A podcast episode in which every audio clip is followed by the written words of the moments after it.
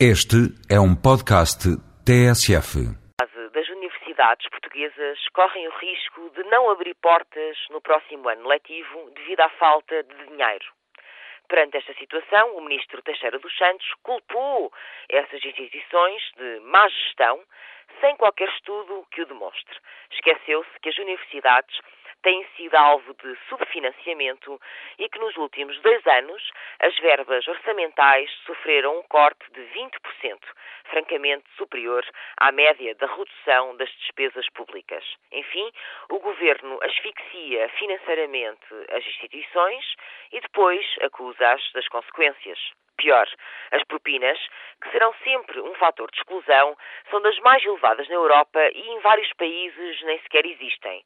Afinal, são os alunos e suas famílias que têm paga conta do subfinanciamento, escondendo as dificuldades e amortecendo a quebra do investimento público. O investimento privado das famílias passou de 3,5% em 95 para 14% em 2004. Portugal é, aliás, o segundo país da União Europeia em que o Estado investe menos dinheiro por aluno, ainda que o número de estudantes tenha aumentado. Mais alunos, mas menos dinheiro. O contrário se passou em Espanha no mesmo período. Por exemplo, o investimento público aumentou significativamente, mesmo que o número de alunos tenha diminuído.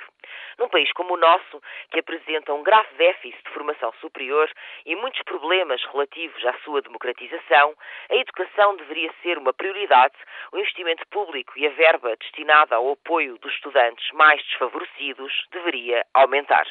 Este governo, tal como os anteriores, insuflou discursos sobre a educação para o desenvolvimento do país, mas quando chegou a hora de investir e combater as desigualdades no acesso ao ensino superior, fez o oposto.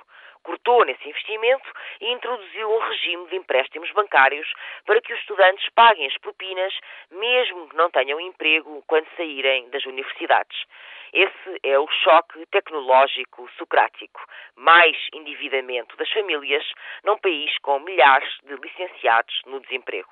O Primeiro-Ministro defende este sistema, tal como António Guterres, enlevado pela sua paixão, jurava que o dinheiro das propinas seria destinado a aumentar a qualidade do ensino. O resultado está à vista. Este ano, a Universidade de Aveiro vai pagar os subsídios férias com o dinheiro destinado à investigação científica.